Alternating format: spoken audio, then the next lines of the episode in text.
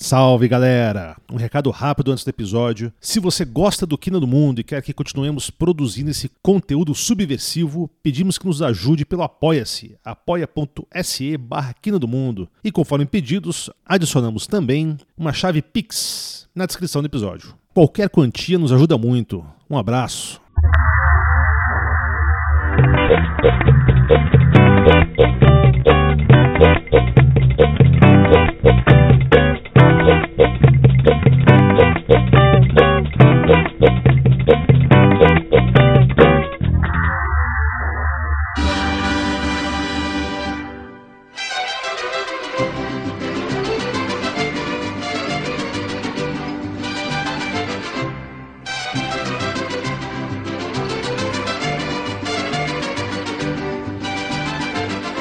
Galera, Quina do Mundo, mais um Quina do Mundo. Hoje o nosso tema é diferente. Vocês viram aí pela musiquinha? Vamos falar sobre o México. e tô aqui, eu sou o André Gomes. Como vocês já, já sabem, tô aqui com meus amigos Paulo Jabardo ¡Ándale! e Thiago Januzzi. Ai, que bien, papito, que está rico. Ah, tá galera, com sotaque hoje. de cubano, cara. É, tá, é, esse tem sotaque meio. O É, cubano e parece que gente tá brigando com você quando ele fala, cara. Convidamos hoje pra bater esse papo com a gente, cara, um querido parente meu, meu primo, Renato Galhardi. Fala, Renato, beleza? E aí, gente, belezinha? Beleza. Todo chévere? Chévere. Renato mora no, no, no México há 12 anos. E aí, Renato? me- Primeira coisa, qual foi a última notícia que saiu do Brasil aí no México? Não, beleza. Então, primeiro, muito obrigado pelo convite. É uma, um prazerão estar aqui nessa quina do mundo. O Brasil é muito mal visto aqui, hein, gente? Assim, a notícia que vem é. Aqui também, aqui também. É, é, Aqui também é mal Beleza, visto. então a gente tá no mesmo, no mesmo lugar. Mas é, mas é o Covid, né? A mal gestão do, do Bolsonaro com, com Covid. Faz, faz pouco o assunto da, de Manaus, né? Era, estava bastante presente nas notícias internacionais. E agora sempre vai que o Brasil está tá superando né, os- a numeração das mortes por Covid e destacando assim essa má, má gestão. Brasil, zil, zil, zil, zil. É, É mesmo. que merda, né? Pois é. Mas diz que o México não tá, não, tá, não tá muito melhor, não, né? Parece. É, não, a gente aqui a gente está realmente muito atrasado, né? Assim, eu acho que ah, até o dia de hoje, 6 milhões de pessoas estão sendo vacinadas, né? Assim, porém, na cidade do México tem um certo controle, né? Tem uma certa, pelo menos, responsabilidade com vacinar os idosos. O que recentemente eu estava lendo uma notícia que, por exemplo, bom, Cancún não tem restrição nenhuma para visitar e agora que é essa temporada um pouco gringa de Spring Break, né? Assim, vem as férias de Páscoa, a galera tá, tá chegando lá sem máscara, sem, sem vacina, sem nada, que, que, é, que é preocupante. Realmente, assim, eu Ó. não tenho saído de casa em um, em um ano. Uma piada, uma, uma piada que um, que um mexicano me contou. Né? Sabe qual a diferença entre Cancún e Miami? Hum, Em Cancún se fala inglês. Bota fé, bota fé. tem bota umas histórias boas de Cancún pra contar depois aí, mas vamos lá. Opa! Ô, Renato, você é sociólogo, certo? Correto, correto, sociólogo. Formado por que universidade? Então eu me formei na, em São Francisco, na Universidade Estatal de São Francisco. Aí posteriormente eu fiz um mestrado em Ciências Sociais ah, pela Faculdade Latino-Americana em Ciências Sociais, aqui na cidade do México. Nesse momento eu estou cursando o segundo ano de, do doutorado em Ciências Sociais e Políticas da Universidade Ibero-Americana. Agora me diz uma coisa, é verdade que você tem a, na assinatura do Exterminador do Futuro no seu diploma universitário? É isso mesmo? Você dá essa é, carteirada aí?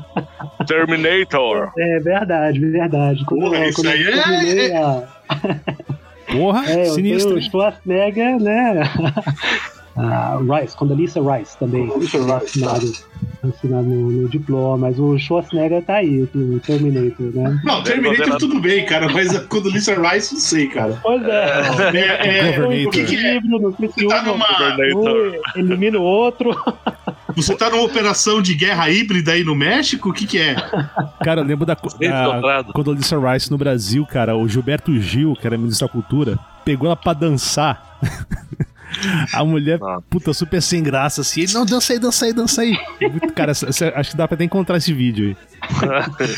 Que. Que- Cara, que tempos bons, né, cara? Hoje em dia é passar vexame de não pôr máscara, né? Ou ser obrigado a ser chamado a atenção em Israel por causa de máscara. Pois é. Mas e aí, como é que você acabou no México, cara? Cara, eu, eu, tava, eu tava no Brasil, eu tinha. Eu terminei a faculdade em sociologia em 2004, passei um ano trabalhando nos Estados Unidos e quando terminou essa, essa experiência lá, voltei pro Brasil. Na verdade, eu sempre morei fora do Brasil, assim, desde pequeno, mas enfim.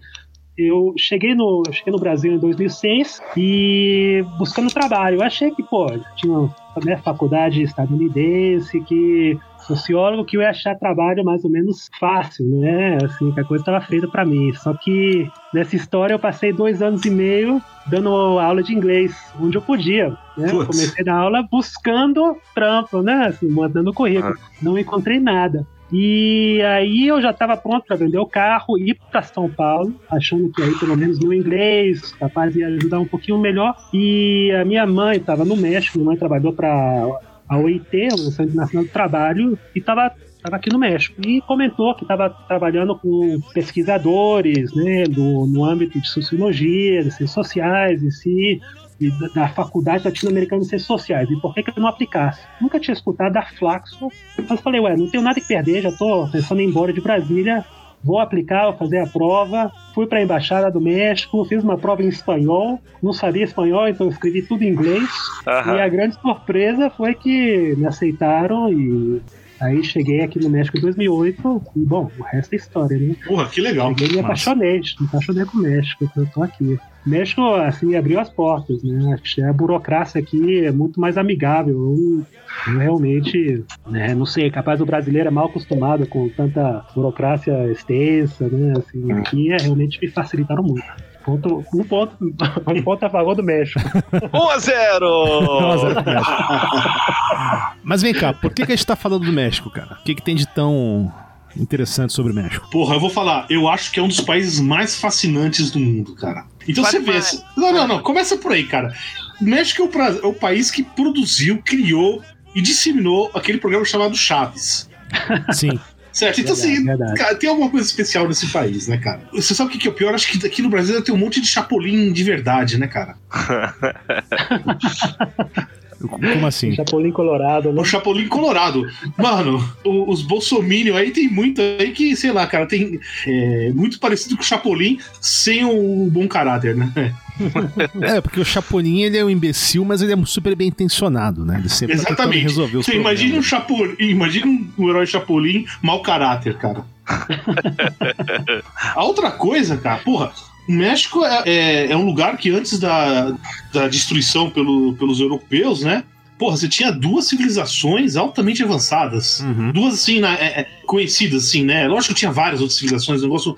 É que, o que a gente conhece popularmente são os astecas e os maias. Uhum. Correto, correto. Então, assim, é um lugar onde, porra, não sei se foi exatamente no México, mas foi, foi- foi na América onde surgiu a agricultura de maneira independente. Sim, E na América foi um lugar onde surgiu escrita, né? sim. Então, É, assim, eu- porra, não é, cara, é algo assim impressionante, né? É, não, é fascinante. Eu, eu, quando, eu, quando eu descobri que o, que o milho, né, o milho que a gente consome, é uma, uma invenção mexicana, uma invenção que é herdada assim, dos astecas e os maias que fusionaram e co- construíram essa planta, né? Assim, que hoje em dia é uma base assim, alimentícia no mundo. né? do mundo. fascinante.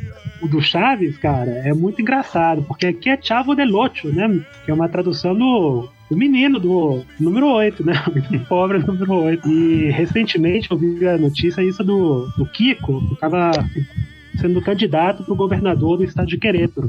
Eu, pelo menos, me emocionei. Eu achei isso né, uma realidade, capaz, um sonho, que, pô, né, a mistura do imaginário. Porra, eu não sei não, cara. Eu não sei não. Se der merda, quem é que o pra que que o Kiko vai chorar, hein? Falando Não sei- Pico, É, não, não sei se é uma boa ideia, não, cara. Olha, Cara. saiu fora. Eu vou desrecomendar no final desse episódio um filme que o Kiko é, participou, aqui no Brasil com o Danilo Gentili, tá? Aff, velho.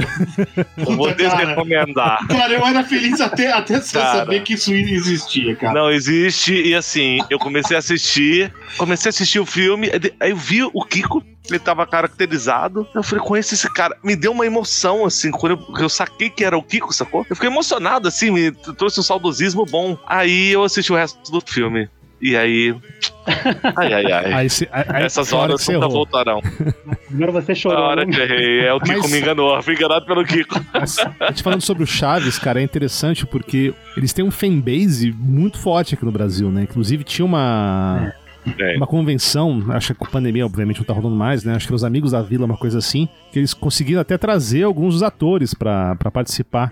Ah, eles vinham sempre, eles vinham Isso, sempre. eu lembro que teve uma que eu até vi na TV isso muitos anos atrás, né? Que chamaram o ator que fazia o, o seu barriga, e aí eles entregaram o cheque pagando os aluguéis atrasados do, do seu Madruga, Ah, essa madruga, que legal. o Dom Ramon. Excelente. É, é engraçado que o Chaves aqui não é, não é tão popular, né? Assim, você vê de vez em quando na televisão, mas assim, que é um fenômeno, é só no Brasil. E, e o fato que é um fenômeno no Brasil é destaque na notícia. Pelo menos já rolou assim, né? Assim, ah, é, quando eles foram pro Brasil, foram recebidos de tal forma que aqui nunca ninguém Exatamente. eles dessa forma. Tem A gente- estátua né, deles no Brasil e aqui ninguém dá bola, né? Assim, A, a gente, a gente tem que lembrar de uma coisa também, né? Duas coisas, na verdade. A primeira é que quando o Chaves veio pro Brasil, já, já era meio antigo no México, né? Então você tem que falar não com a gente, que é a nossa geração que viu Chaves, né? E tem que falar com os nossos pais, certo? Correto. Se você for falar de Chaves, né? Então aqui tá mais próximo. Você para pra ver os personagens, ninguém ali. Primeiro que ninguém é muito inteligente, né?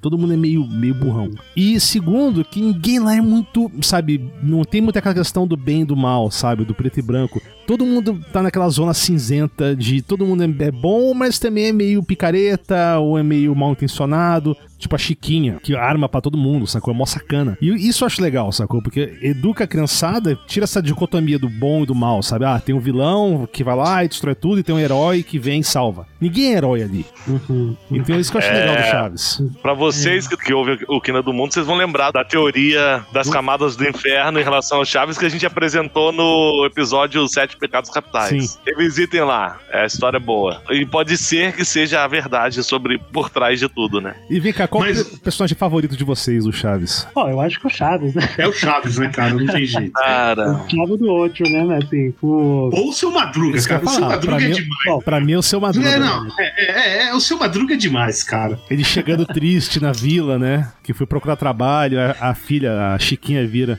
Pai, por que você tá tão triste? Você não arranjou trabalho? Pior, eu consegui. Não, não, e é, e é o seguinte, cara, e é o seguinte, do jeito que as coisas estão indo aí no Brasil, só vai sobreviver os seus madrugas da vida, cara. Ele, ele é o homem do futuro aqui no Brasil, mano. se bem que, se bem que eu acho que aqui no Brasil sempre vai ser o, o seu barriga, maluco. Que a avareza, o, o detentor do capital, o explorador. Que ele não explorava, né? Ele cobrava o que era de direito dele, né? Afinal, ele alugava aquilo, mas é o cobrador aqui, mano. Quanto mais a gente passa, mais endividado tem. E, ou seja, a profissão do futuro é o cobrador, cara. Cara, mas o, E não o. o, que você falou faz todo sentido, porque você para pra pensar, né? O seu barriga é, é o rico, o único rico que tem, que aluga ali a vila, que é um dos negócios dele, né? Tem vários negócios. É. E se você parar pra ver nos episódios, é um dos poucos caras mais bonzinhos que tem ali, né? Ele leva o Chaves pra Acapulco, não sei o quê. Aí você pega em paralelo a, a Dona Florinda, que mora no cortiço, mas quer pagar uma de classe média alta, né? De classe média, na verdade, É. né? E isso é uma análise interessante, né? Porque a classe média nada mais é do que um pobre que acha que é rico. Né? Se porta como, né? A Dona Florinda é, é a cara da classe média.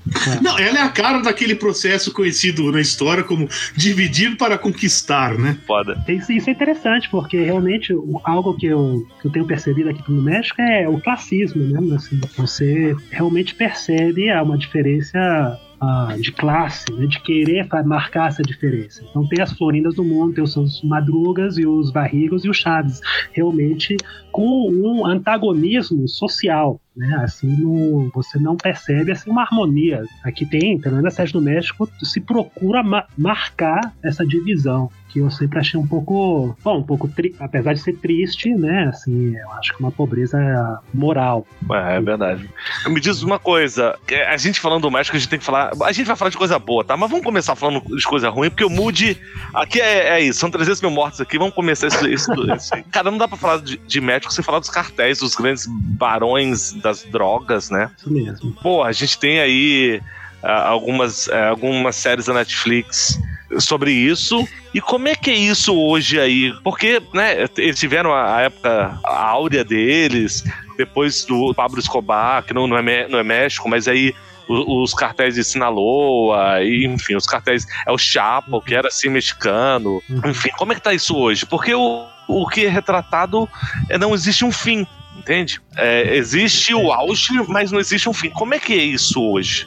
Aí, você sente é, isso no dia a dia? Isso é notícia? Você continua aqueles massacres, aquelas disputas? Como é que funciona? Quando, quando eu cheguei aqui na cidade do México em 2008, eu, assim, pô, tá escurecendo, vou embora porque vai sair os narcotraficantes, os na máfia, vão cortar a cabeça e eu vou estar no meio. Então, eu, eu encarnei um pouco esse medo mediático que se vende no México dessa violência.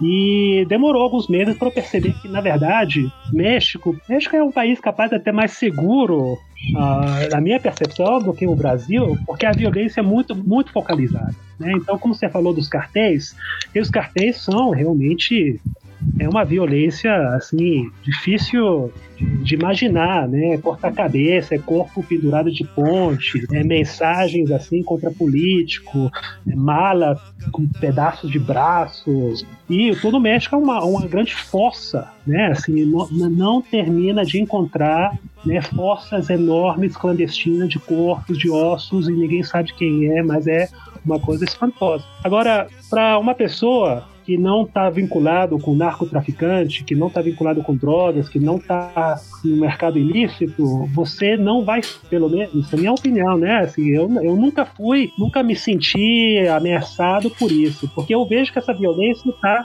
concentrada nessa dinâmica entre os, as partes que estão vinculadas com o narcotraficante, né, com a máfia, nesse sentido, e também as partes mais, mais pobres da, do, do, país. Né? Aqui a informalidade do México é acima de 70%. Então, a pobreza, podemos dizer, é um status quo, né? é o padrão, é o geral. Tem cidade do México, Monterrey, Guadalajara, alguns outras que se destacam em termos de população um pouco mais, uh, com um pouco mais de capital, mas fora isso é semi-rural. E a explotação dos cartéis aproveita nessa pobreza para explotar essas regiões e em muitos casos, né, assim, tem, tem sequestram. O que também intersecciona dentro, de, dentro dessa dinâmica é a migração centro-americana, principalmente. Então, o fato que essa população migrante atravessa esse país já é uma condição de vulnerabilidade, eles ficam expostos a situações de maior risco e os cartéis né, intercepcionam os caminhos e terminam fazendo o que querem com essa, com essa população, que é coisa horrível. Então, numa, por uma parte, tudo isso é verdade, né? Assim, dos cartéis, o fato que quando eles estavam pesquisando, a, eu acho que a segunda temporada de Narcos, do Netflix, o cara que estava pesquisando o terreno para filmar foi assassinado. Eu acho que ele realmente encontrou um lugar da máfia, né? Do, Encontrou um terreno apropriado. Puta, esse cara era muito competente, né? Achou o lugar certo pra dar tudo errado, né? Tá que merda, hein? Não sabia, não, não tinha ouvido falar nisso, não. E, e assassinaram o cara. Então você, se você não se coloca nessas, nessas vias né, de risco, você não terá, é muito pouco provável, assim, o fato que você não, o assalto comum como eu capaz já percebi em Brasília, em São Paulo, né? Aqui é, eu, eu, eu vejo que é muito menor. Quer dizer, né? Mas a violência desproporcional contra aqueles que estão vinculados com o narco, com a política, é sumamente maior. Isso fala também da debilidade institucional da, da polícia, da polícia corrupta, né? Aqui também tem uma ausência do Estado em certos montes, assim, faz, faz alguns anos que eles começaram a, a perfurar poços de gasolina. Os tubos que levam, levam petróleo da Pemex, né, a grande petroleira mexicana, eles começavam a perfurar para tirar esse petróleo clandestinamente. Isso virou uma, uma atividade do, dos cartéis uh, sumamente comum, até que explodiram comunidades e morreram vários e começaram a. Não teve um PM agora, semana passada, semana retrasada, no Rio de Janeiro, que foi preso fazendo isso? Não, pois é, eu, eu tava confuso que o Renato tá falando, eu tô achando. Você tá falando do México mesmo ou do Brasil? Não, porque eu fiquei confuso no meio dessa história. É, é, pareceu tão comum ao nosso dia a dia, o que você falou aí, que. Uma coisa... O Brasil e o México tem uma semelhança, né, cara? Tem. Mas uma coisa que eu lembro de ter lido é que uma das coisas que tornou o negócio um pouco pior lá foi que eles resolveram fazer uma super força policial dedicada ao narcotráfico, com poderes especiais e legislação própria. E aí os caras ficam meio que. Ah, é mais fácil é, assumir o narcotráfico do que combatê-lo, né? Que são los, losetas, né? Que o pessoal. Como é que é isso aí, cara? Então aqui é, já é parte do domínio comum, público, né? Assim, essa linguagem, né? Os Zetas, o cartel Nova Geração de Jalisco. Não passa um dia onde não surge outro nome, de outro cartel. E, é, e o México todo, né, nesse caminho aqui, dizem que quando os Estados Unidos espirra, o México é quem pega o resfriado, né? Uhum. É, essa, essa proximidade, eu não, né? Eu não lembro quem disse isso, né? Mas foi aquela famosa frase: Pobre México, tão lejos de Deus e tão cerca de Estados Unidos. ah, mas é, cara, você pega a história do México, cara, ela tá diretamente relacionada com a história dos Estados Unidos, né? Só que o México sempre saiu perdendo dessa sempre história. Sempre perdendo, né? Perdendo, correto. Perdendo. Então não, não dá para não falar do narcotraficante sem não comentar os Estados Unidos, porque aonde que tá indo todas essas drogas? É quem tá é, cheirando, né, cara? Quem tá pagando essa conta, né? Não, não, é, não é o mexicano. Aqui é galera não tem, não tem como assumir esse tipo de atividade, né? Assim, muito caro. Mas então tem essas facções que ficam assim um pouco na periferia do cotidiano. Você escuta isso, tem uma certa reação, assim, que a minha realidade pode ser interpelada por essa, por essa violência, mas ao momento que você não não, não interacciona com isso, você pode transitar como se isso não existisse. Pelo menos no México, que é uma coisa Bom, é uma forma de sobrevivência, mas também é uma negação, né? Assim, uhum, dizer, todo mundo tem que participar, de certa forma, de tentar aliviar esse sentido, que é uma pobreza estrutural, na verdade, né? Assim, como necessidades. Aqui tem um, a galera assume plenamente, ah, sou narcotraficante como entrevista porque precisa alimentar minha família, o pão de cada dia, não sei o quê. Não, quer dizer, tem uma certa humanização, né, assim, na atividade. Né? Como é que é a, a, base econômica hoje do México? A gente sabe que o petróleo é muito importante. E depois que criaram o NAFTA, tem as maquiladoras lá, né? Correto, né? É, o, agora entrou o TEMEC, né? Assim, o NAFTA foi, foi deixado bom, atualizado com o TEMEC para incorporar novas, novos setores, né? Assim, comércio digital. Mas então, isso na verdade é um capaz um, um benefício que a gente recebe como consumidor no México, porque estando no México você tem acesso aos produtos dos Estados Unidos a preço mexicano. Bom, até que pode ser um pouquinho mais caro, mas com certeza são mais baratos que no Brasil. Então você está falando de eletrodoméstico, computador, tem todo assim um acesso, acesso a isso como uma classe, uma classe consumidor. E a parte fronteiriça do México é a parte onde tem uma isenção assim sobre sobre certos impostos para realmente fortalecer e dinamizar a economia bilateral. Só que eu, eu não, não tenho acompanhado muito assim novas partes do, do TEMEC para poder comentar. Eu sei que, por exemplo, grande parte do, do, da economia mexicana é de serviços, né? É, algumas coisas, né, que é, que é interessante. Para achar país mais pobre que o teu para pagar menos, é, é, é, meio fácil no mundo, no mundo atual. Então diz que tem muita maquilador, maquiladora indo embora aí, indo para outros lugares aí, não sei aonde, e, o, e, a, e aí fica aquele monte de desempregado lá naquelas cidades alimentando o narcotráfico. Não sei até que ponto isso é relevante.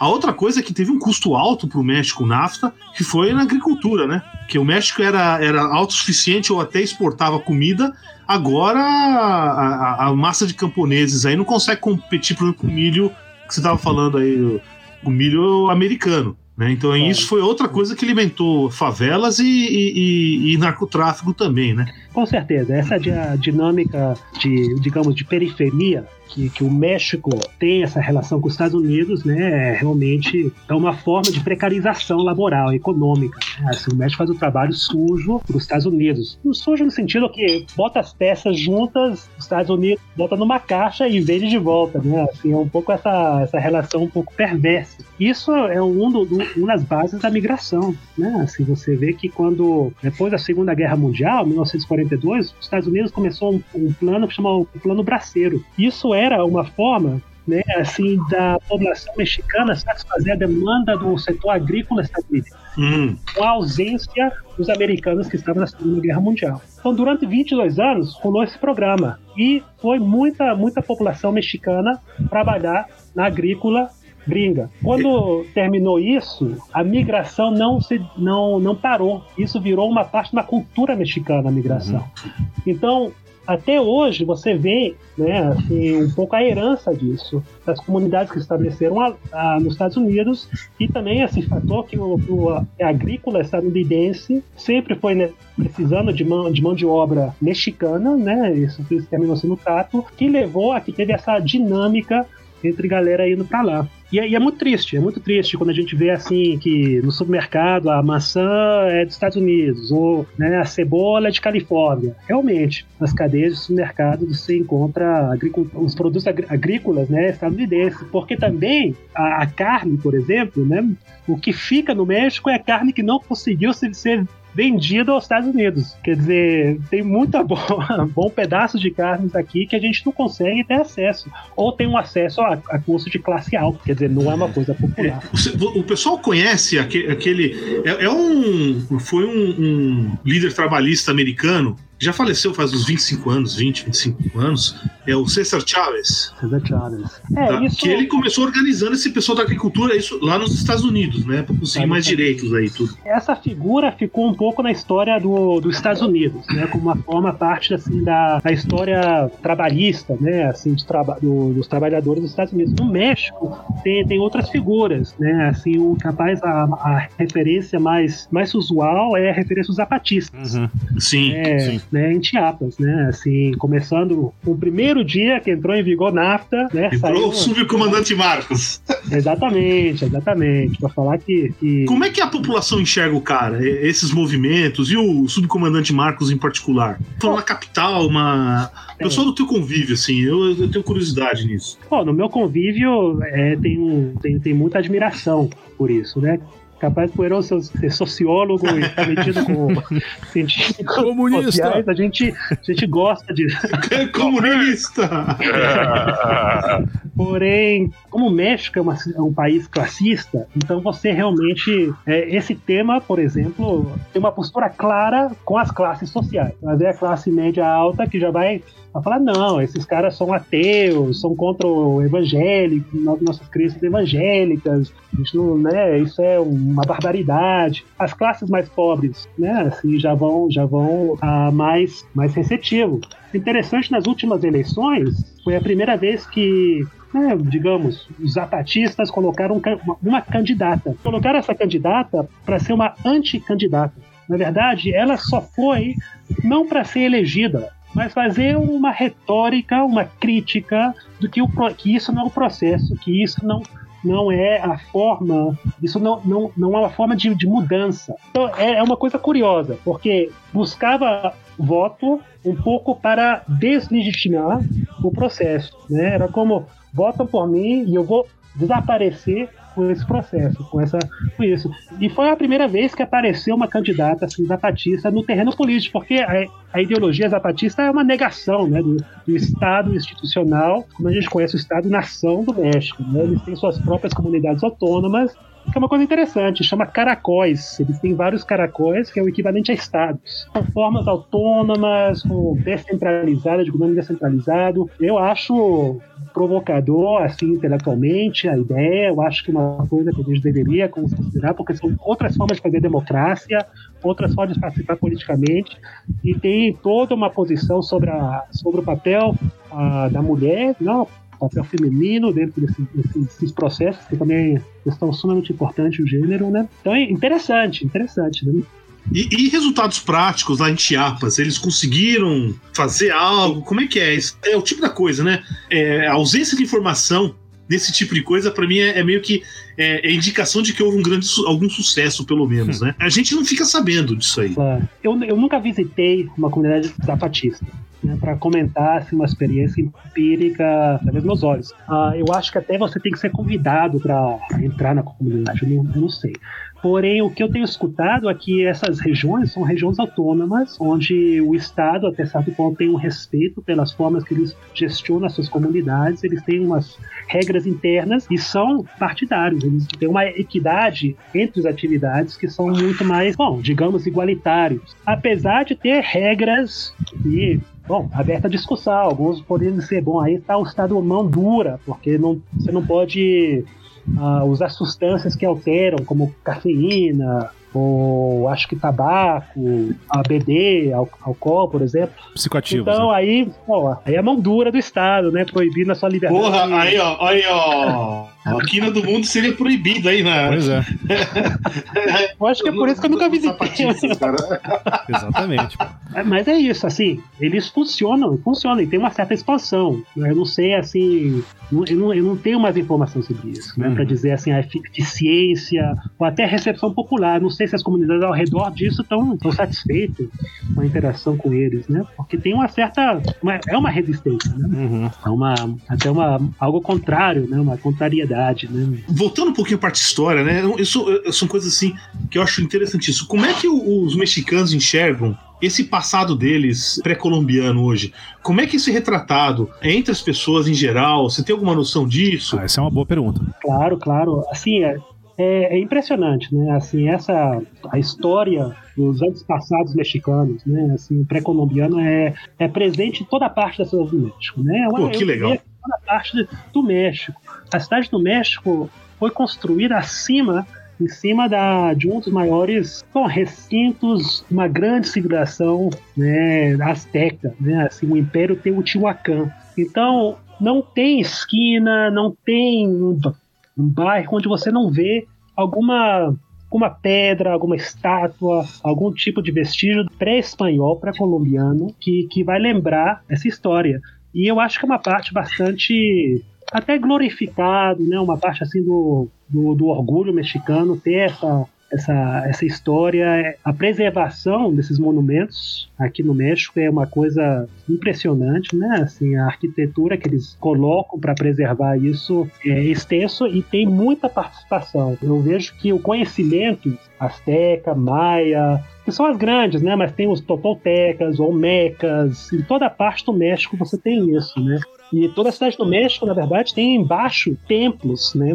O centro da cidade do México tem um que se chama o Templo Maior, que é ao lado de uma enorme catedral. Hum. Isso é uma, uma, constância que você vê aqui no México. As catedrais espanholas construídas em cima dos templos, né? Em cima e com as pedras dos templos, né? Com as pedras, uhum. exatamente. Um lugar em, é. Puebla, Cholula, é muito conhecido por ter uma das grandes né, construções espanhóis em cima de uma, um templo a Azteca bastante icônica pela sua forma. Então aqui é, bom, você vê muita dança azteca, né, assim, pessoas vestidas, né, assim, com esses vestimentos um pouco in, ameríndios, né, um uhum. pouco indígena, dançando, a galera participa, você vê, você tem muita, tem muita presença visual e expressiva dessa parte cultural. E, e, os idiomas indígenas, por exemplo, eu não sei como é que pronuncia Nahuatl, que era o idioma dos astecas, é, é assim que se fala? Nahuatl. Nato, Nahuatl.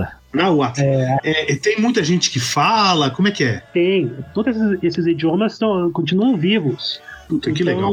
É legal, você visita né, partes do México e a comunidade normalmente vai falar espanhol e também comentar. Eu também falo náhuatl, eu falo maia, que ainda existe no sul do México, uhum. por exemplo. Tem comunidades que falam maia, por exemplo, completamente, e tem dificuldade de falar espanhol, por exemplo, né? Assim, isso é o enraizamento dessa parte indígena. É, isso é fenomenal isso aí. É, algumas coisas, só pra gente voltar um pouquinho, contar um pouco a história desses povos aí, só pra citar um pouquinho, né? O Renato já falou do milho, né? E, a importância do milho pro, pro México, na verdade é para toda a América Latina, exceto muito, talvez no Brasil um pouquinho. até Brasil no também, Brasil, né? Brasil também, Brasil também. Brasil também, né? Você tem essa importância do milho. E aí o milho começa. Eles começam a trabalhar com, com milho já em 8 mil antes de Cristo, um negócio assim. O curioso é o seguinte: se você pega o trigo, que foi a primeira é, Cereal, né? planta é, domesticada no Velho Mundo, que a gente chama de Velho Mundo, né? Você vai, por exemplo, na Síria, se você for lá no meio do mato, você ainda encontra o trigo selvagem. E o trigo selvagem, isso é uma coisa fantástica.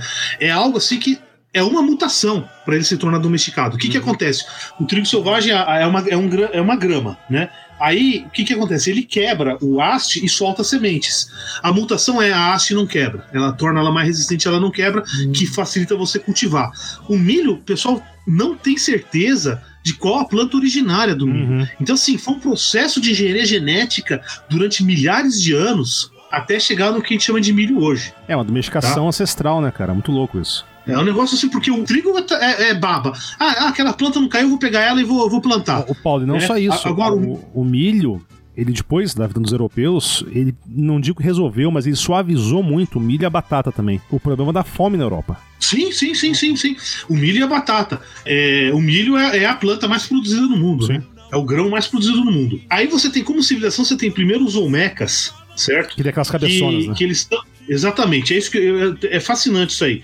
Eles surgem, olha, pra vocês terem noção, eles vão de origem é 1400 antes de Cristo, certo? E aí eles meio que desaparecem lá para 400 antes de Cristo.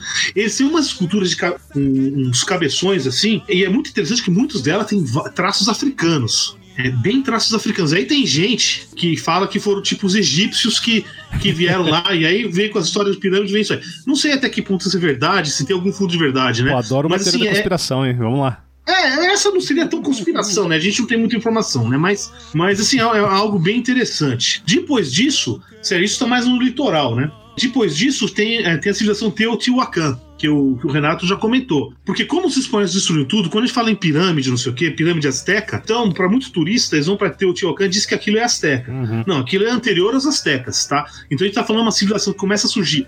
É, cai os Olmecas, começa a surgir isso lá 150, tem um auge deles 500 depois de Cristo e estimava que tinha uma população de 100 mil, o que na época provavelmente seria uma das maiores cidades do mundo. É, e aí ele tem um declínio a partir de 650, ninguém sabe exatamente por quê.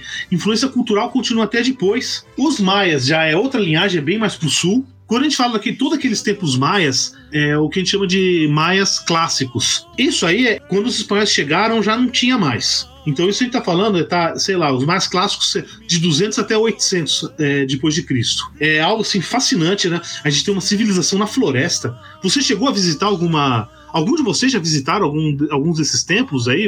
Maias, alguma coisa assim? A única coisa que eu conheço do México é o aeroporto. Não, é. Eu, eu, E eu, aqueles eu, carregadores de mala. Aqueles carregadores de mala que é, cobravam 200 pesos pra, pra poder carregar tua mala até um Ah, meu. volumes lá. Porra, 200 pesos pra levar um peso me parece meio caro, né, cara? Mas 200 pesos pra cada curva. A- outra, outra, outra curva. 200 pesos a massa, né? Tá vendo? Vai ser preguiçoso, cara? É isso aí, tem que se ferrar mesmo. Mas, ô Paulo, mas é interessante a história, né? Até porque os, os mexicas, né? Os astecas, eles não eram daquela região. No- nos mitos fundacionais dos mexicas contam que eles vieram do norte. Vieram do norte, E foi exatamente. prometido uma cidade pra eles pelo. Puta, como é que é o nome do deus aqui? É. Huitzilopochtli, uma coisa assim, sei lá. Falar Que esses é do- são complicadíssimos. É, não, esquece, cara, esquece. Isso aí eu nem tento. Né? Que, é, que é representado por um beija-flor, né? Esse É, até, até vou deixar uns nickzinhos depois lá no, no site, nos vídeos que explicam um pouco esses mitos de criação astecas, que são bem interessantes. Mas uma coisa que eu acho legal da, dessa população pré-colombiana, para que esse termo seja terrível, é uma arma que eles usavam, que era uma espécie de um porrete com um vidro vulcânico, que chama Macuayutla, sei lá, uma coisa assim. Que é um porrete que você bota essa, essa obsidiana, Obsidiana. obsidiana, vidro vulcânico em volta. Cara, imagina uma porrada desse negócio, velho.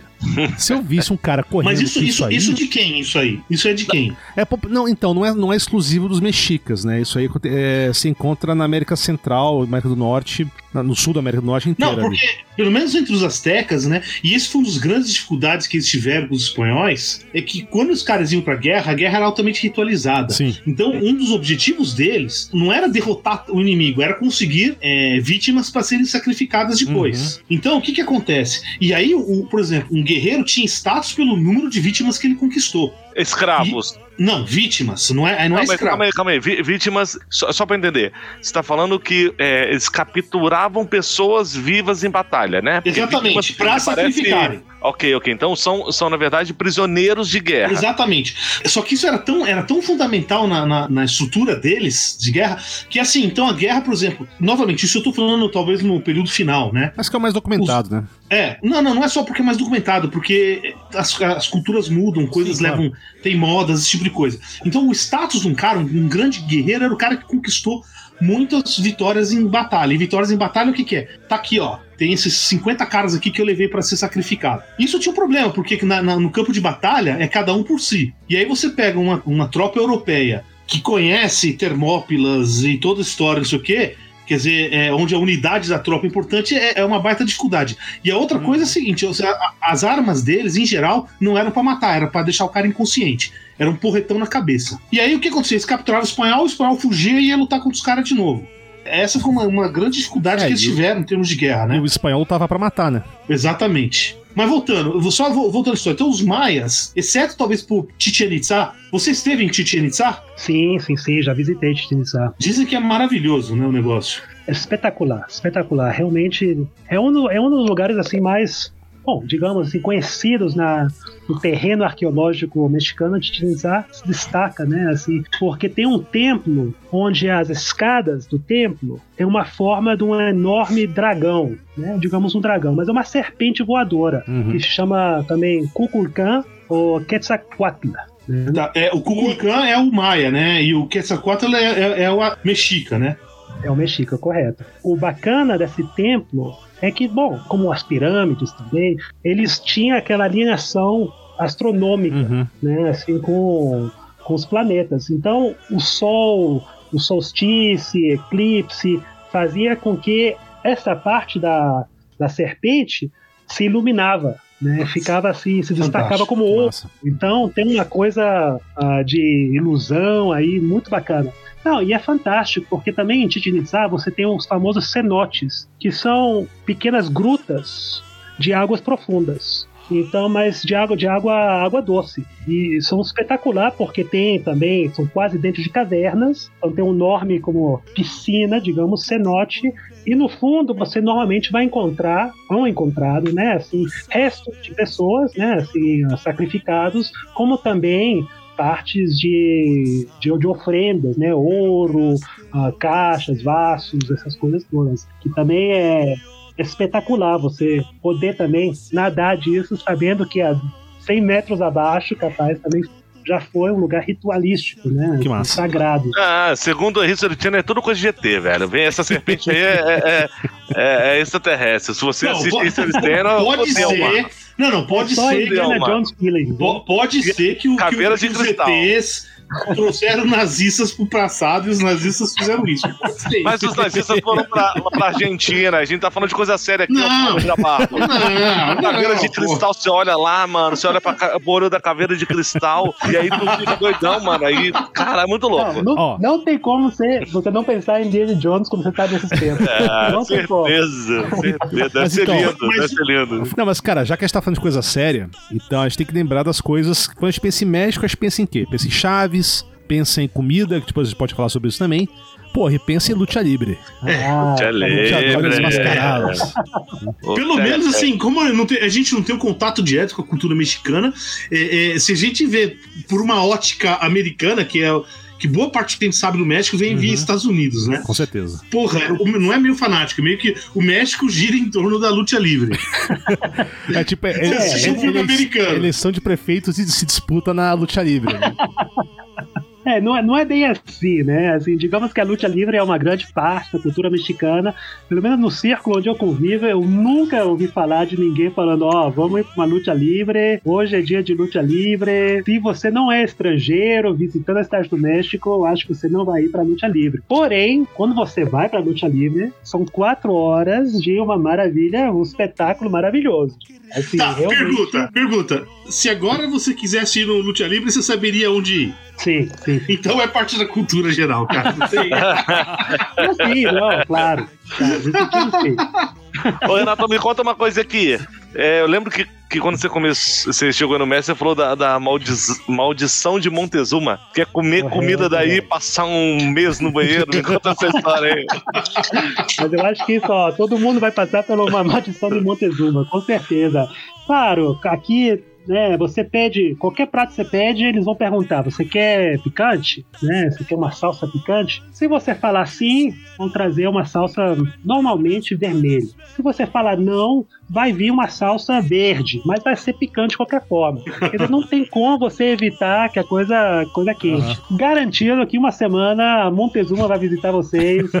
ah, você no seu trono, do seu trono. Né? Pra mostrar que aí cultura eu... viva os aztecas e mais continuam aí. Mas eu vou te contar, cara. Tem, tem uns amigos meus baianos que gostam muito de pimenta que os caras arregaram pra comida mexicana, velho. De verdade, esses caras não dá. É. Sabe, tipo, eu tenho, tenho meus limites, isso aqui não dá não, brother. Ah, esses baianos são meia boca, hein, mano? É, não sei não, cara. Não sei não. Os, cara, os caras ficaram impressionados. Para eles foram um negócio, um negócio meio fora do normal, assim. Falar, cara, não dá, velho. O taco, taco é daí. É, é, é mexicano. natural do México, né? É, taco, é, é. Taco Bell, não, né? Taco Bell é uma empresa americana. Ah, isso não, é satanás. Mas, mas André... Tem, tem Taco Bell no México, não, mas, cara? É, Isso é uma das perguntas não, que mas, eu ia fazer. Não, mas o que o André Olha. falou agora é interessante, porque o, no Brasil, quando a gente fala de comida mexicana, de maneira geral, não é comida mexicana, é aquele Tex-Mex. É, Tex-Mex. É, que é americano, e, não é mexicano no resto do mundo, principalmente nos Estados Unidos, é, é comida mexicana popular é tá, o, o, Taco Bell, porra. Mas você sabe que se é. você for perguntar para um, pra um texano é, se tal comida é Tex-Mex, eles vão dizer: não, tudo que vocês vendem aí não é Tex-Mex também. Ou seja, é, é, no final das contas, a gente, a gente, come alguma merda que inventaram em algum lugar aí e deram o nome de Tex-Mex ou de mexicano, né? Mas tem Taco Bell no México, cara? Teve Taco Bell. Taco Bell tentou e aí fechou. Beleza. fechou. Acho que durou um mês e meio, dois meses e não aguentou. Não, não tem como, não tem como. Realmente não tem como aqui. O taco. Os taco tacos, é uma né? delícia. Né? Os tacos, né? Assim, não, comida mexicana é uma delícia. Mas no Montezuma, quando o Montezuma visitar está a benção de Montezuma, você já está liberado para poder explorar de boa aí a, a culinária mexicana. E o taco é uma parte fundamental, né? Assim, o taco de pastor, né? Que tem essa herança árabe, porque é um pedaço de carne, assim, né? Assim, um pouco como kebab. Shawarma, tem... shawarma, por favor, kebab. É shawarma, é exatamente. E tem uma... Um... Bom, tá sazonado, aqui é tudo portunhol, né? Temperado. Tá sazonado com... Temperado. Com, temperado, aí, obrigado. Com um bichinho que chama achiote. Achiote é um bichinho que, quando você esmaga, fica vermelho. E ele tem um gostinho... Bom, é um gostinho saboroso, assim, não é nada espetacular. Mas isso é uma parte fundamental de você temperar a carne do, do pastor, que é o taco mais famoso, o taco de pastor. Vem com né, um pedaço de, de pinha, né? Assim, ananás, como que é isso? Abacaxi, né? Abacaxi. Abacaxi. Abacaxi um pouco de cilantro. Uma delícia. Né? Agora você não vai encontrar cintilha com carne, você, você, raramente aqui, pelo menos na, no meio do país, pro sul, você não vai encontrar burritos, um burrito que é digno assim do, do norte do país. Já no norte do país é mais, uhum. muito mais carne. Né, eles são conhecidos um pouco por burrito, queijo. E... e o churrasco também mexicano no norte também, que é muito famoso. Correto, correto. É, a barbacoa, é. né? Assim, de carneiro, né? Que é também muito, muito conhecida aqui. Mas é, bom, é, comida, comida de rua é o mais comum, né? Assim, cabeça de vaca, né, intestino, porco. É isso, vale a pena, você come bem. Mas, cara, já, já, que a gente tá falando de comida, vamos pra bebida, né? Porque, pô, a bebida mais famosa do México é a tequila. Famosa aí, ah, aí dentro então, isso que, eu ia falar, o, que tem o um mescal, no, né? O mescal, exatamente. Acho que a, o marketing da tequila é muito boa, né? Assim, o José Cuervo conseguiu vender junto com a Corona duas imagens do México, né? Assim, mas o mescal, na minha opinião, realmente é uma bebida superior à tequila, né? que é um processo um pouquinho antes. Eu não sei qual é a diferença um pouco na, na, na formulação da, do mescal, mas o sabor tem um sabor assim, eu acho um pouco mais seco, em certo sentido, mais assim, mais com mais corpo lento. Ah. É, eles são. Tem diferenças na preparação, basicamente é isso. É, Correto. É tipo, sei lá, você, um pega diferente. o rum e cachaça, né? Que os dois são de cana, mas você prepara de maneira diferente, você dá diferenças do paladar depois, né, da coisa. Correto. Bom, só, só uma curiosidade, né? É, o nome México, o X, que agora como é que é, que espanhol é México, né? O X na época é, é espanhol medieval, certo? Então o X era o nosso X mesmo, é México mesmo. Então, o pessoal quer saber assim, qual que é o nome, de, a origem desse nome México, né? Então tem, tem algumas. Tem, um negócio que é Mexitli, que é lugar no meio do agave. Hum, O agave, é, na verdade, é o agave azul que é usado para fazer o tequila. sim. Tá? Não é o mesmo, é, é uma planta próxima, mas é uma planta igual. É, e, e lembrando que não é o agave, não, o pessoal acha que é um cacto, mas não, ele é um, ele parece uma babosa gigante. Não, é que eu acho que quando ele começa a crescer, ele é cacto. É, não é cacto, é, é tipo, é uma babosa e depois sai o, o haste no meio lá que cresce, né? E também tem outra, que tem outra palavra lá em Nahuatl, como é que é uma, como é que se fala na rua? Nahuatl. Nahuatl, né? É o Mexico, Mexico que é lugar do umbigo da lua. Esse seria o, é o que se conjectura que é a origem do nome México. É, tá? e eu, eu vi uma coisa aqui que é interessante, porque o povo se chamava de mexica, né? Não de asteca. É, então, Azteca era uma coisa bem específica. É. Eram os mexica de Tenochtitlan. Uhum. Tenochtitlan e coisa fantástica, assim, né? É, Essa região central, que é onde é a cidade do México hoje, você tinha um, um grande lago, Uhum. Lago Texcoco, tá? Que foi drenado pelos espanhóis. E o Tenochtitlan, que era a capital azteca, ele era é, uma ilha, praticamente uma ilha, Uhum. ne- nesse lago. Não, e os espanhóis, quando chegaram, ficaram impressionados com a cidade, né? Ficaram Pelo impressionados. tamanho, pela, sabe, pela urbanização, sabe? Organização da cidade. Foi um negócio que não existia em, em outro lugar do mundo. Ó, provavelmente, assim, o pessoal estima que em Tenochtitlan, só essa ilha no lago, tinha 200 mil habitantes. Se você tomar as ilhas e todos os arredores ali, você tinha 700 mil habitantes. Certamente naquela época era de longe a maior cidade do mundo. Uhum. Provavelmente sim. Então, assim, é algo assim impressionante, né? Ô, Renato, me, me conta uma coisa aqui, uma curiosidade. Quem são os ditos heróis nacionais mexicanos? Porque a gente tem aqui um. É, é muito ligado a esporte. Ah, já foi o Pelé, já foi o Ayrton Senna, né? Claro que não é unânime, nenhum dos dois são. Mas são figuras que são ditas heróis brasileiros. me conta um herói mexicano. Eu vou saber responder um, viu? Eu vou saber. Já tem um aqui na fila. Fala aí, Renato. Não fala que é o Speedy. Gonzalez. o ligeirinho, pô. Nem o Chapolin, né? Emiliano Zapata. Ah, o É. Zapata. O Zapata, Pancho Villa, Uhum. o seu exército da divisão do norte. É, isso, isso não, não, não tem como faltar na lista, né, dos, dos, dos grandes héroes, né, mexicanos, né, que marcaram bom, toda, toda a história, né.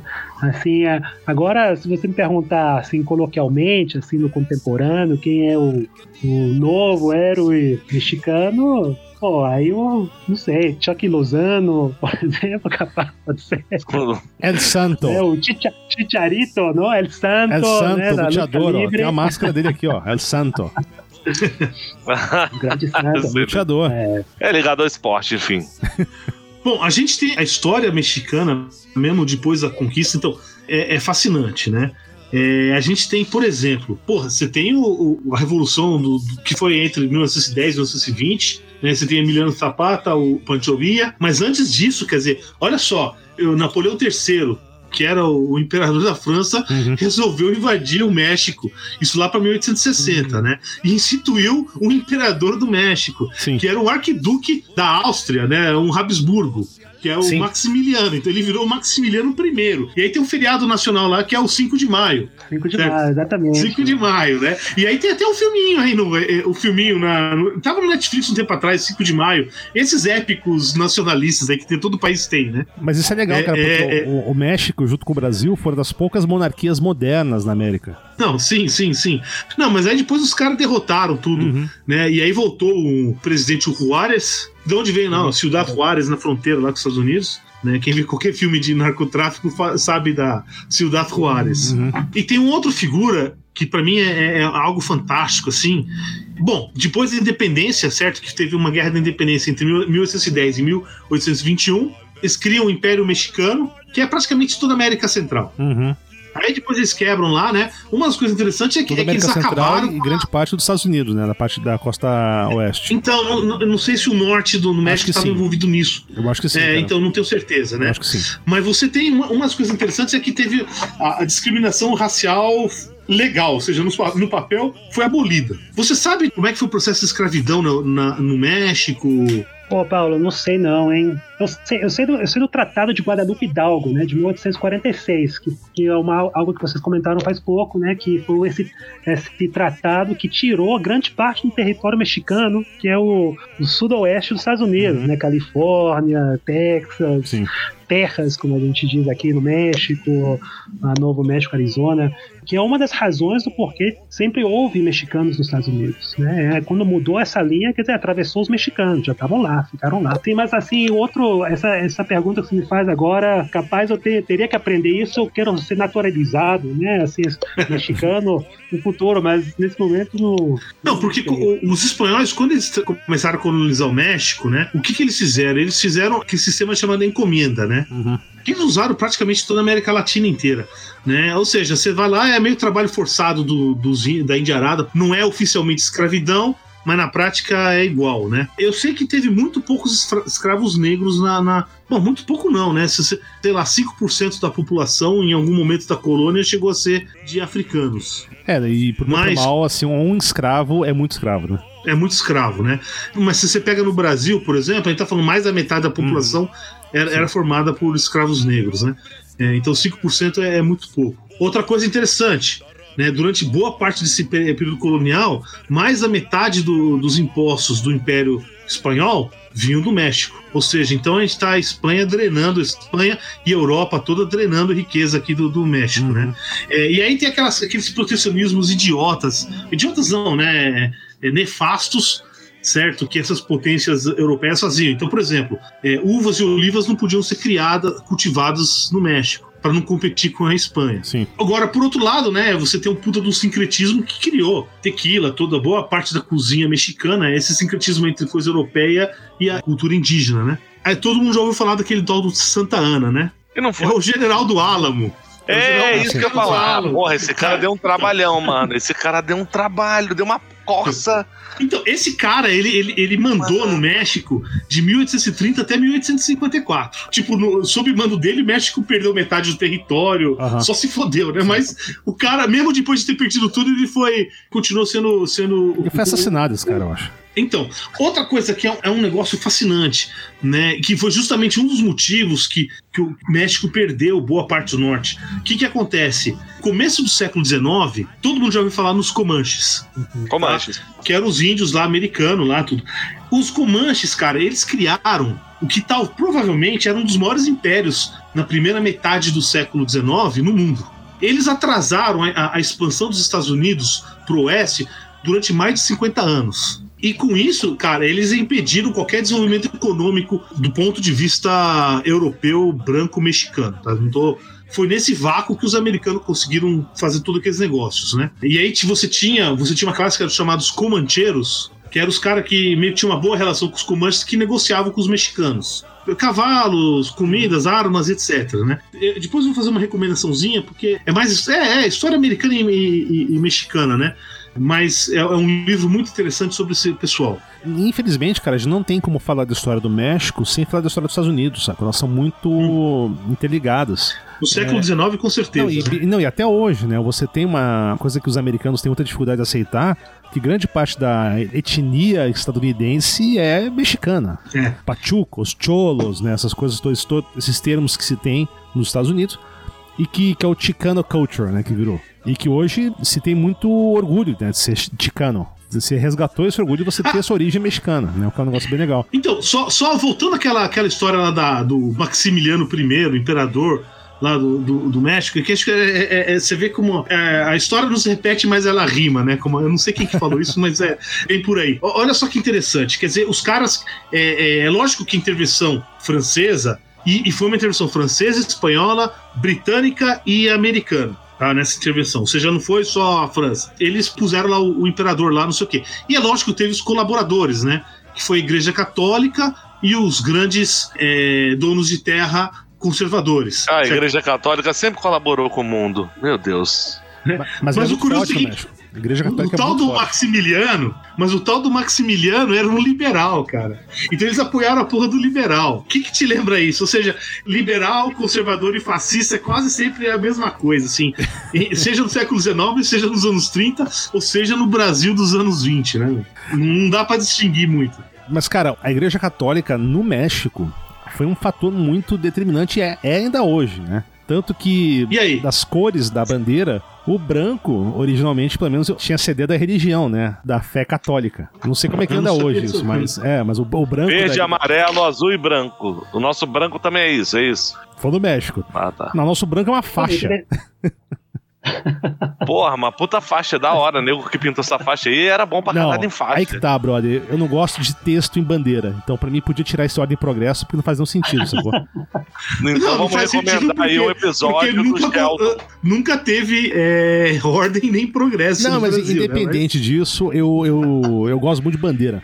E pra mim, bandeira com texto já caga um pouco a bandeira, sacou? Então podia tirar essa porra dessa faixa, tira esse ordem e progresso, deixa só lá o, o globo estrelado, que é bonitinho. Tá. Continuando sobre a bandeira mexicana. Você sabe o que que é esse glo- globo estrelado, cara? Não, não, curiosidade. É- Essa é curiosidade astronômica. não, não, não, é um negócio impor- importante. Vamos lá, Então, vamos lá. Poucos brasileiros sabem, né? O que que acontece? Se você pegar lá a posição das estrelas, né, não tem nada desse jeito. Então, imagine que você tivesse, é, você fosse terraplanista e tem uma abóboda celeste. não, pior que é isso. Começou bem. As estrelas estão lá presas nessa abóboda, certo? Hum. Aí imagine que você, você saia dessa abóboda pra fora e veja a abóboda de fora pra dentro. Essas são as estrelas do, da bandeira do Brasil, cara. Ou seja, o Brasil é terraplanista desde a sua gênese. Cara, como você vê de fora, eu acho que ele é terra caixista.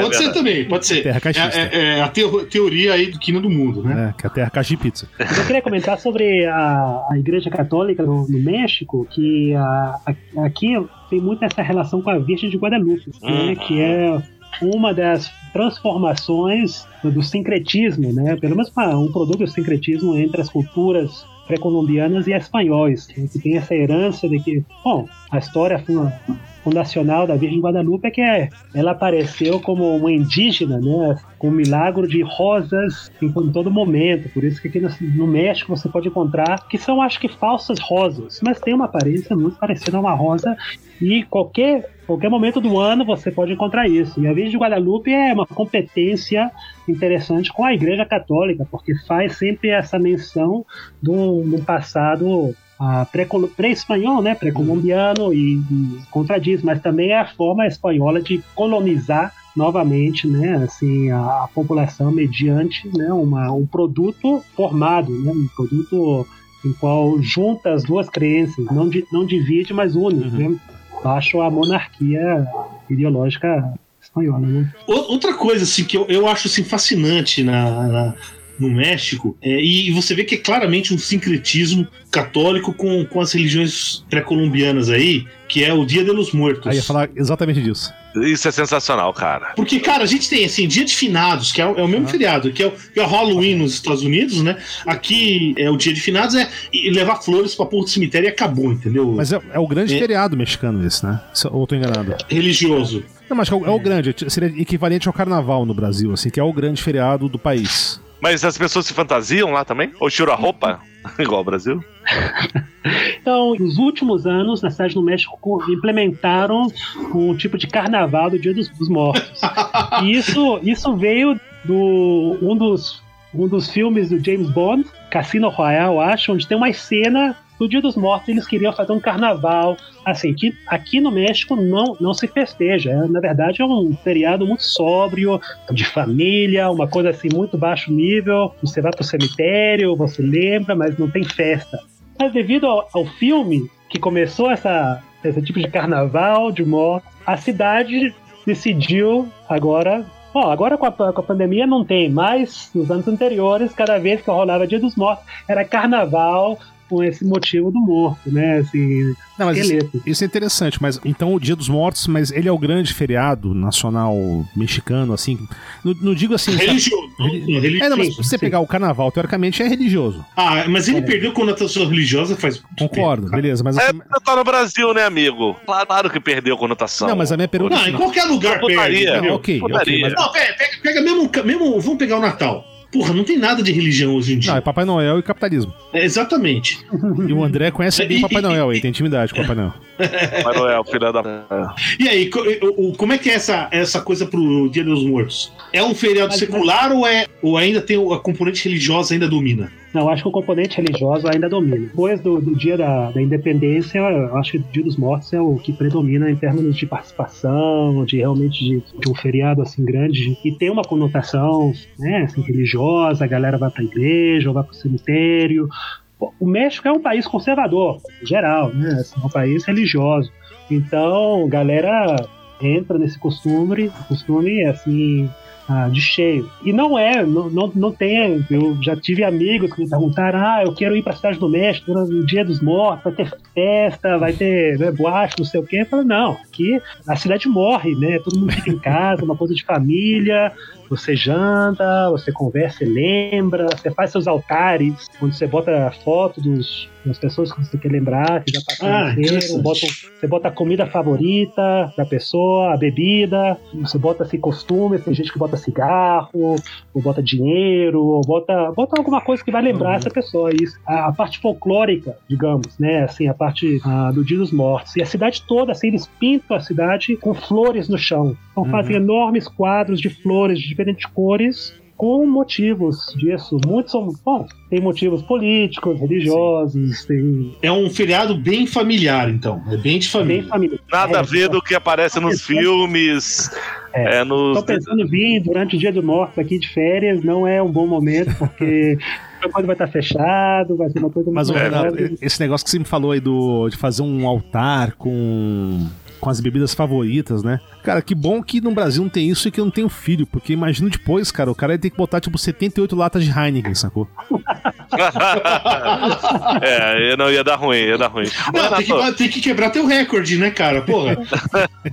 Ô, Renato, me conta uma coisa aqui. Você falou do Dia da Independência. Cara, não tenho a mínima ideia independência de quem, como foi isso. A gente teve aqui aquela fake lá do, do imperador a cavalo, as margens do, do Ipiranga e independência ou morte. Como é que foi isso aí? Independência. Como é, que dia como é que, que é essa história? É, então, é 16 de setembro, o dia da independência, né? Como setembro é o mês da América Latina, né? A gente vai começar a ver as independências no continente completo. Mas aqui, então, é uma independência propriamente contra os espanhóis, mas é, a história política mexicana é uma coisa que eles têm uma crença que isso foi uma independência, porque com a Revolução Mexicana, que, que deu passo a isso, entrou uma falsa democracia, né? Assim, foram 70 anos de um partido que predominou a governança do México. É, recentemente é onde começou a, a ter uma abertura de participação política. O que predominava antes era o PRI, né, o Partido Revolucionário Institucional. Ou seja, e... esse, não, só, só, um parênteses. Cara, o Partido é. Revolucionário Institucional, né? Não tem coisa a ver nos revolucionários do que algo institucional, né? Mas tudo bem. Imaginou, Renato. Ironia. Mas é isso, então eles, bom, com aquela maqui aniquilação um pouco assim da, da política, em qual saía um um governante, entrava outro como uma simulação monocrática, mas na verdade era o mesmo, o mesmo partido, nunca tinha uma, uma, abertura disso. Então, na verdade, a comemoração da independência é uma comemoração assim muito com emoções desencontradas sabores assim um pouco contraditórios. Por um lado, não, com certeza temos uma independência, aqui México prevalece. Claro que aqui também a independência é muito vamos falar aos Estados Unidos. Vamos ser orgulhosos de ser mexicano porque Estados Unidos sempre está enchendo o saco que o mexicano não presta, não serve, é subordinado, explotado. Então aqui realmente as cores saem, galera festeja, muita cerveja, muita tequila. Eu diria melhor, melhor que tequila, mescal. Né, assim, rola os barbacoas, os tacos. Com mariachis. Com, com muito orgulho. É mariachis, mariachis, claro, é. mariachis. É. A Constituição é, é, é, a de 1917 ainda. 1917, correto. Foi naquele período revolucionário, Panchoria, é, Zapata, que eles tentaram, já fizeram uma Constituição para tentar é, esvaziar esses movimentos. E aí, vem cá, tem uma figura que eu acho fantástica, que é o, o Lázaro Cárdenas. Uhum. Lázaro Cárdenas. Uhum. É, é, é, algo que conhecido, o pessoal fala dele, não sei o quê? Sim, sim, sim. Agora, eu não sei se é nos eu acho que no, na época dos 70, o Lázaro Cárdenas e também o atual presidente, Andrés Manuel López Obrador, eram bastante próximos em fazer uma, uma oposição séria uh, popular, no sentido de que queria uma reivindicação assim com base, base solidária, voltando a assuntos sociais. E o, o Cárdenas foi um ator central na expropriação do petróleo. Né? Então ele foi ah, ele retomou o petróleo como uma, uma propriedade do Estado e não particular. E isso é um legado do, do Cárdenas nesse sentido. Só para saber, o, o, o Lázaro Cárdenas ele foi presidente de 35 a 40. É, por que que assim eu tô falando? É, ele pegou a, a Guerra Civil é, Espanhola inteira e o México foi o único país que ajudou a Espanha republicana no, nesse todo período, né? Uhum. A União Soviética ajudou, mas ajudou simplesmente porque estava querendo negociar com as outras potências ocidentais. Ali foi incondicional, foi o único país que forneceu armas, forneceu petróleo, forneceu uhum. comida lá para a Espanha republicana. Tá? Os outros países ou ajudaram os fascistas, maioria, ou não fizeram nada. Depois da Guerra Civil, boa parte dos exilados políticos da Espanha foram para o México. Uhum. Né? Inclusive, se você pega nos anos 50, esse, esse clima ainda existia, certo? Por exemplo, onde é que estava o Fidel Castro, todos os cubanos estavam no México. Foi para aí que foi o Che Guevara, foi para o México também. Sim. Então, você tinha era, era um lugar progressista e central do, da América Latina nessa época. Não, pega o Trotsky depois, né? Em 40 tava no México. Foi, não, acho que foi até 39, tudo Isso, aí. foi assassinado lá. Foi assassinado lá. É. Ah, é, você falou de Trotsky que me lembrou outra coisa, né? Talvez dois dos nomes mais importantes na arte, até hoje, né? Que se fala, principalmente Frida Kahlo e Diego Rivera. Sim. Eu não sou um cara muito, não conheço muito arte, mas assim, esses nomes eu conheço, né? O, o Diego Rivera, por exemplo. E o Trotsky foi morto na casa do Diego Rivera. Do, de, é, verdade, teve um caso com a Frida Kahlo, né? Mas, é, isso é, é, isso é polêmico. Mas o, o, uma história do Diego Rivera é que ele foi pintar um mural, porque o negócio dele era mural, né? Ele foi pintar um mural lá pro Rockefeller em Nova York. E, cara, ele pinta um Lenin lá no meio do mural, assim. Falaram desses caras aí, do, desse Lázaro Cárdenas, né? Eu acho que o, esse Cárdenas, para mim, tem um problema essencial quando eu penso em, em figuras mexicanas ele não tem um bigodão, né? Ah, pega... o bigodão. É. Não, é sério, velho, Você pega, porra, Zapata, Pancho Villa, tem uns, cara, bigode de respeito, velho. Não, sério, bigode grosso, respeito o moço. Já falava Anitta. Renato, cadê o seu bigode, Renato? Cadê o seu bigode, cara? Pois é, tô tentando, tô tentando. Vamos ver, vamos ver. Depois da próxima episódio aí da Quina do Mundo, eu já tenho um. vamos ver. É, inclusive, ó, uma ideia aí pra quem quiser em vez de usar máscara, usa uma máscara de luteador mesmo. Ah, boa, boa. Só com o bigode pra fora, cara. É, o bigode pra fora. Né? Acho que não adianta, mas tudo bem. Calma, galera. Ah, essa do Elson não, não vamos dar essa dica, o não. O nariz fica pra fora. Então não adianta. A casa onde da Frida Kahlo e o Diego, onde o Trotsky foi assassinado, é aberta ao público aqui na cidade do México. Isso vale a pena conhecer. No bairro de Coiacã e, e é interessante. Tem aí o monumento ao Trotsky, né? É bacana. Que legal. Eu adoro mural, né? E o Diego Rivera para mural é imbatível. Uhum. Tem. É excelente, cara. É algo assim impressionante, cara. É impressionante. Perguntaram, né? Nesse, nesse movimento onde estavam todos os artistas surrealistas, essencialistas, todo mundo passou por, pelo México, né? O, esse movimento comunista uh, mexicano no muralista, muralismo, também trouxe assim filosofias, essencial, Sartre, entre, entre outros. E o Salvador Dali não tinha visitado o México. Em uma entrevista fizeram, olha, tá todo mundo lá no México, por que, que você ainda não foi pro México? Você é um grande né, representante do surrealismo, etc. O Dali responde, não, o México para mim é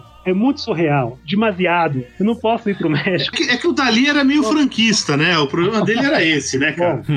É, então, ele não seria muito bem recebido por esse pessoal, vai. Por curiosidade, quando você google só Diego Rivera aqui aqui em São Paulo, onde eu tô, automaticamente me dá relacionados a Rivera, Pablo Picasso, Salvador Dali e Frida Kahlo. Só uma curiosidade. Legal. Um, uma outra informação que eu acho muito, muito interessante é que se você pega as duas primeiras universidades da América, uhum. ah, é foram, foram criadas é em 1551. Tá? Então a gente tem uma tem em Lima, no Peru, um pouquinho antes, alguns meses antes, depois do México. A do México é o que é a, a UNAM hoje. Correto. E, porra, a UNAM acho que ainda é a maior universidade da América Latina e uma das maiores do mundo. Correto. É, é, é número um aqui no México. Porra, e é uma história que começa em 1551, né?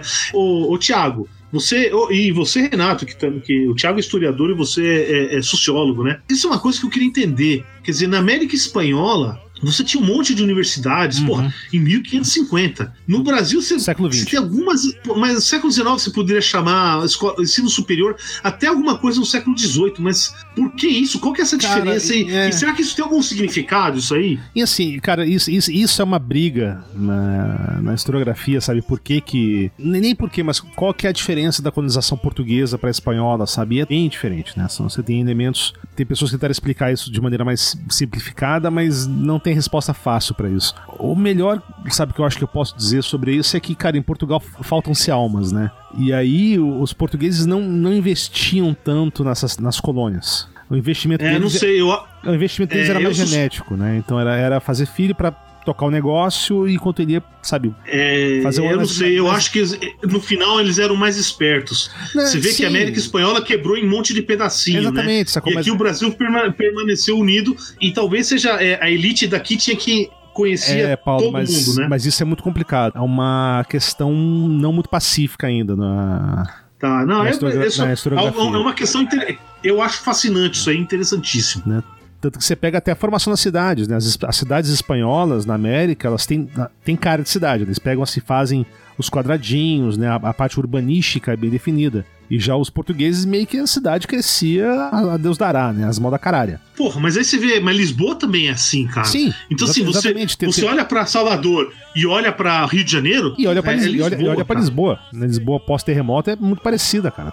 A cidade cresce sem, sem essa preocupação urbanística, sabe, de organização. É uma pergunta complicada, cara. Eu, eu não, não teria como responder assim de maneira rápida. Nem, nem Legal. não, né? É algo que eu, que eu sempre assim achei meio esquisito e interessante, né? É, as primeiras universidades do Brasil são do século XX, cara. Isso século é, Você tem a da Amazonas, né? Isso é. em 1908. Paraná também, eu acho, tem uma. Vamos falar sobre terremoto? Porra, terremoto. Renato, e aí, terremoto. E aí, quantos terremotos? Qual foi o pior? É, me conta aí, cara. Você tinha me, me falado sobre uma curiosidade sobre um, anos que separaram grandes terremotos. Fala um pouquinho sobre terremoto, cara, que, é, que não é algo que a gente é, entenda na prática aqui no claro, Brasil. Claro. Felizmente, eu acho que eu já perdi conta de quantos terremotos eu já participei. Teve uma época, já depois de 12 anos aqui, eu acho que eu comecei a contar, mas já, já virou uma parte de uma rotina. Uma rotina nunca muito agradável, mas, e, mas infelizmente eu passo na realidade. Agora,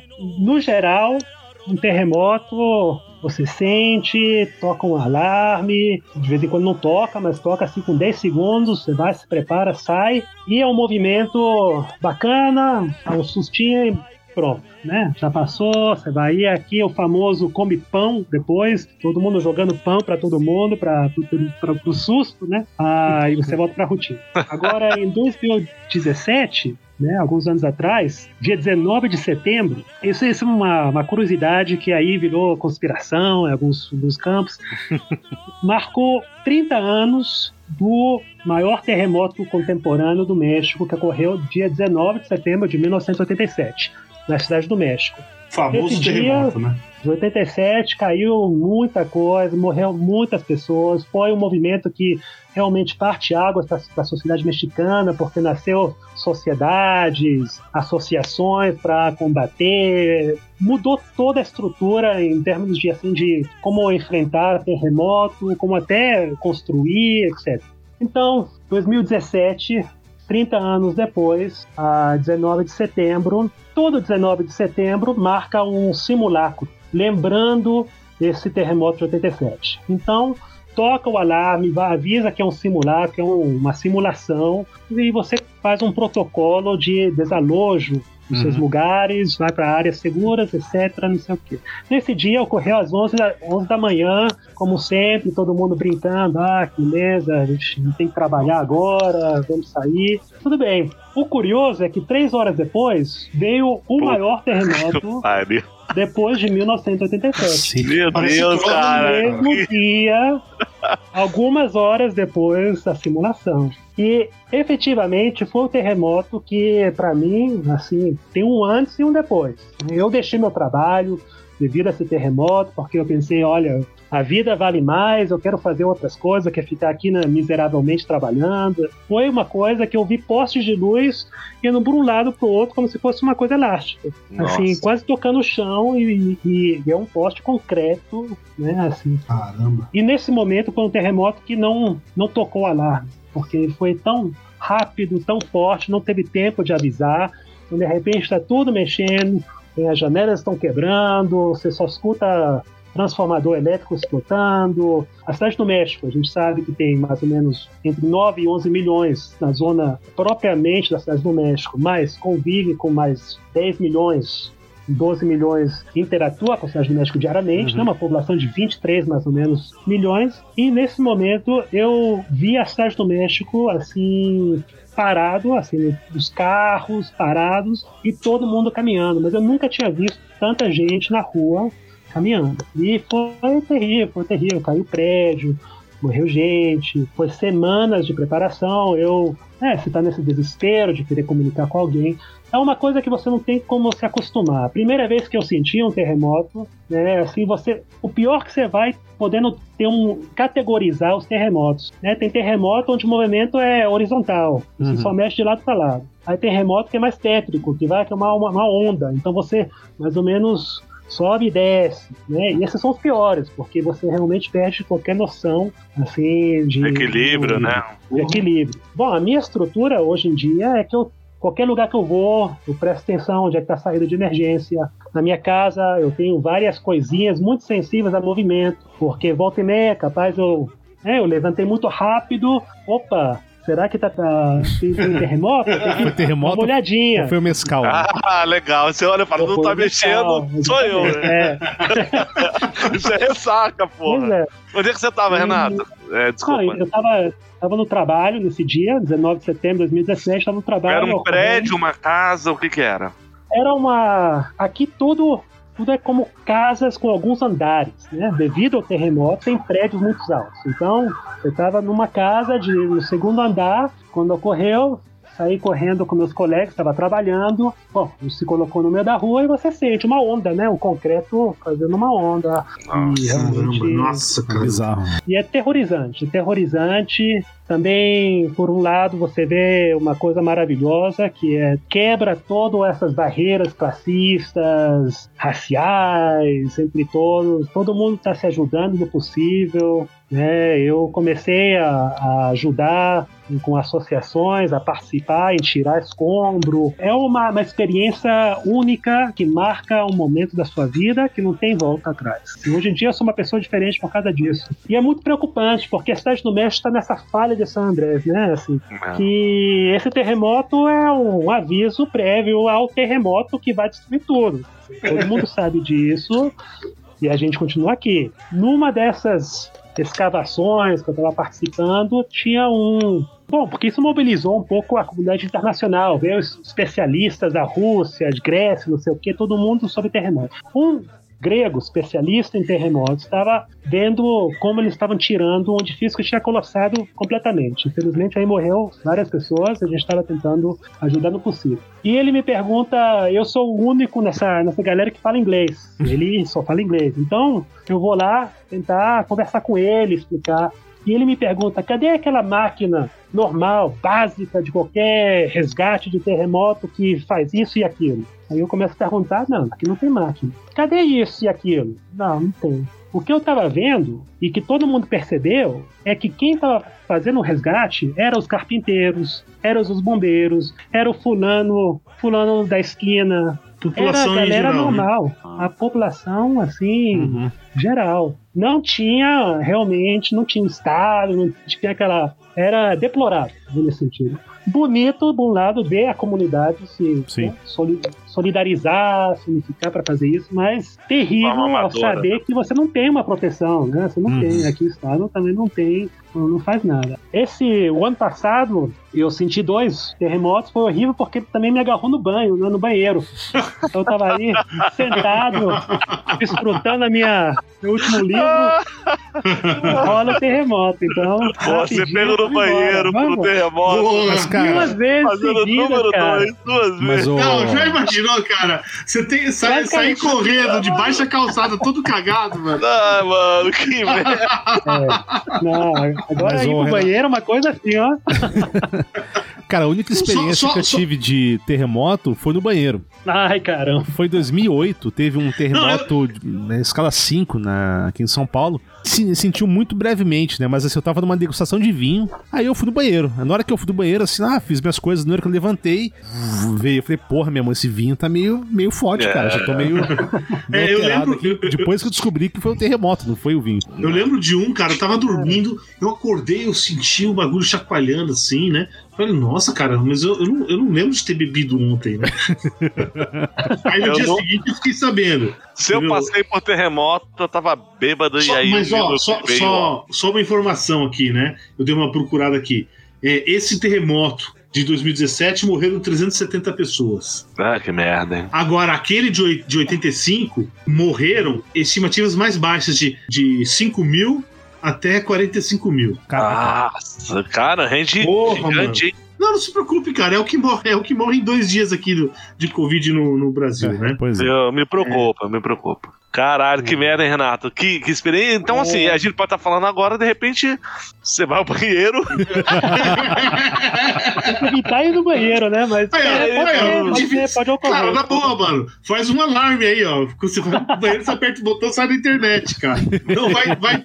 Ó, risco de terremoto. Você tem que avisar as forças de segurança toda vez que você for ao banheiro. Ó, galera, eu tô indo, hein? Vai dar merda. No grupo Literalmente. de E aí, WhatsApp, né? E aí, gente, alguém tem mais alguma coisa aí pra adicionar, mano? Não Cara- sei, Renato, tem alguma coisa aí, ô Janus? Eu só vou contar aquela história que eu mencionei no, no início, né, do, de Cancún. Essa história, Ah, essa história não é minha, não. A do brother meu, ele casou e foi passar a lua de mel em Cancún. Não só contar porque é México, né? E aí ele foi fazer um passe de barco lá, não sei o quê, e tinha uma competição de bebida, de quem bebia mais tequila no barco. Num barco ainda. No barco. Ah, Não, mano. tudo errado, tudo errado. Aí beleza, aí o maluco lá bebendo, bebendo pra caralho, virando tequila. No final, deu ele e um russo. O russo tinha duas Ah. pistolas tatuadas no peito, assim, uma K-47 tatuada nas costas. E o meu brother lá ganhou do O cara. russo normal. O russo típico. E o meu brother ganhou do russo. E assim, o russo ficou meio chocado. Falou: Não, velho, não aguento mais beber. E tinha sobrado um resto de tequila na, na garrafa. Não, vou tomar até acabar a garrafa. Aí, beleza, matou, ganhou, beleza. Aí, pra comemorar, né, assim, ele ganhou a, a vitória da competição, era uma Tomou mais camiseta. uma garrafa. Ele ganhou uma camiseta. Puta que. Aí, Uma camiseta. ele ganhou uma camiseta do barco. Ah, campeão, tequila, os caralho. E aí, isso já, já era noite, tava voltando pra costa lá. E aí, pra comemorar que ele ganhou, ele pulou do barco. Ah, não. Não, não, não, não. Ai, ai, Ele ai. pulou do barco bebaço com celular, carteira no bolso, foda-se. Detalhe, mó treta pra voltar, achar o maluco que tava no meio do mar à noite, bebaço, perdeu o celular, que estragou com a água do mar, fudeu a carteira lá, o dinheiro que ele tinha, mas ele ganhou a camiseta com a pensão do russo. Cara, essa experiência de vida, vale a pena viver isso, cara. Não, eu acho que vale mais a pena você ver alguém vivendo isso, cara. Também acho. É, velho. porque provavelmente ele não lembra que ele viveu isso, É, ele né? não lembra, entendeu? É tanto que foi a esposa que contou a história, né? Mas tudo bem. Boa. É, então, é por isso que eu tô falando, cara. Se eu tiver numa situação dessa, ô André, eu vou te incentivar, cara. Com certeza, com certeza. Ah, eu não- eu não queria deixar assim de, de dizer que o México, apesar de tudo que a gente tem falado, né? assim, o México é um lugar assim que vale a pena conhecer.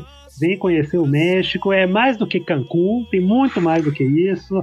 A cidade do México é muito interessante e vocês não vão se arrepender. Bom, Montezuma provavelmente vai, fazer uma visita breve com vocês, mas depois o, o México realmente é, é um lugar que, bom, eu tenho 12 anos né, a mais aqui e por algo estou aqui. Me tem, me tem tratado bastante bem. O mexicano é, de é muito de boa nesse É. sentido e vale a pena, vale a pena, vale a pena passar um, um tempo. Só- Eu só fiquei com mais comigo vontade de ir. Pra, pra, Eu não, eu também, cara, eu também. E, e só um detalhe, cara. eu- O lugar que eu não tenho vontade de ir é Cancún, então.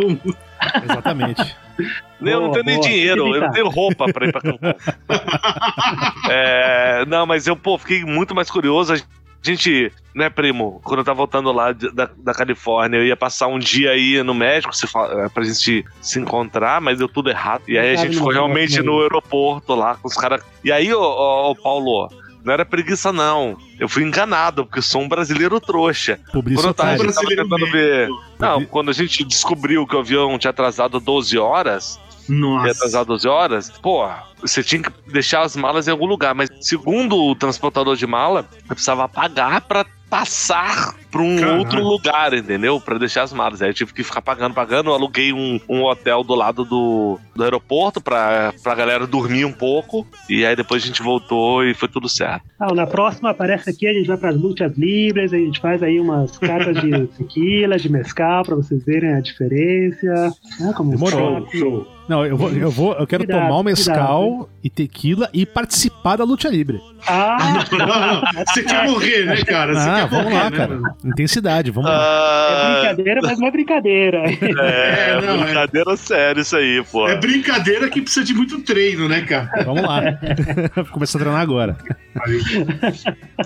Bom, essa foi a nossa primeira tentativa de um episódio com temática de um país, né? Então, nossos ouvintes aí, se vocês curtiram esse approach diferenciado que a gente fez hoje, dê um toque aí. Se quiserem também dar sugestão de qual país que vocês querem que a gente faça uma análise aí, faça uma- uns comentários, é só avisar. E eu acho que o México Isso. tinha que ser o E se alas mesmo. vocês forem de um e se vocês forem de um país interessante ou estiverem num país interessante, por favor, cara, estamos É interessados. isso, a gente liga e vambora, vamos fazer um desses também. Só não vem me dizer que Rio Grande do Sul é um país, tá? Por favor.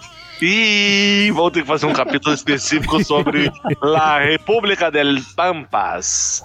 Senhores, recomendações culturais? Primo, manda aí. Recomendações culturais, deixa eu pensar. Se você tiver acesso ao Taco Pastor, aí próximo é isso a recomendação, né? Um mescalinho também. Outro não tem, não, não tem como perder. Isso é ganhador. Vai lá, André. Recomendações culturais, legal. Não tenho. Sério? Mas eu tenho uma não recomendação. Como eu falei lá no, no começo. Porque assim, eu não só vou. um detalhe, não, não, só um detalhe. Mano, Não recomendações é mais importante que recomendação Com cultural. certeza. Com certeza. Porque a quantidade de coisas que existe no mundo, cara, você saber o que evitar é o mais importante. É, e, é- e, assim, é, seria hipocrisia da minha parte achar que alguma recomendação é, da, da minha parte, tá? É, específica seria relevante para alguém que queira conhecer realmente o México, visto que é, várias coisas que o Renato falou desmistificaram algumas coisas que eu acreditava, como Dia de los Muertos, coisas que eu achei que Uhum. fossem um pouco mais é, festivas. Então, vamos lá, a gente falou de Kiko, falamos de Ch- Chavo del Ocho, e aí é aquilo. é, nunca assistam, por favor. Quer dizer,